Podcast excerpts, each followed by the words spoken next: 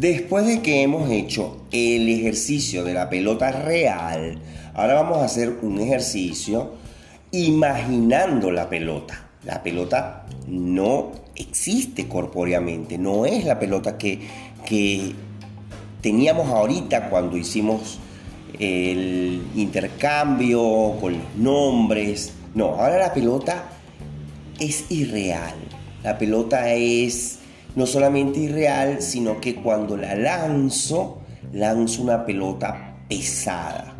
¿Sí? A ver, vamos a colocarnos en la posición de círculo y vamos a empezar a lanzar la pelota. Esta vez no hay que decir nombres ni nada, solamente hay que visualizar a la persona a quien le lanzo la pelota y se la lanzo y esa pelota pesa.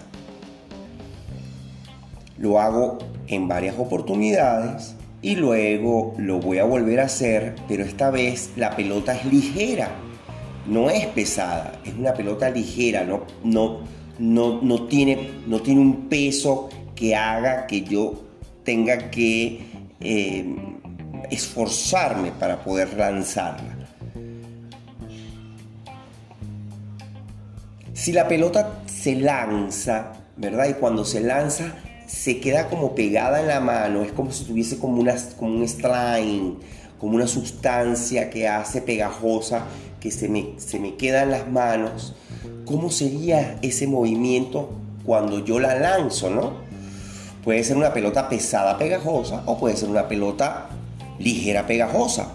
O podemos hacer una combinación entre una pelota pesada, ligera, pero que es pegajosa.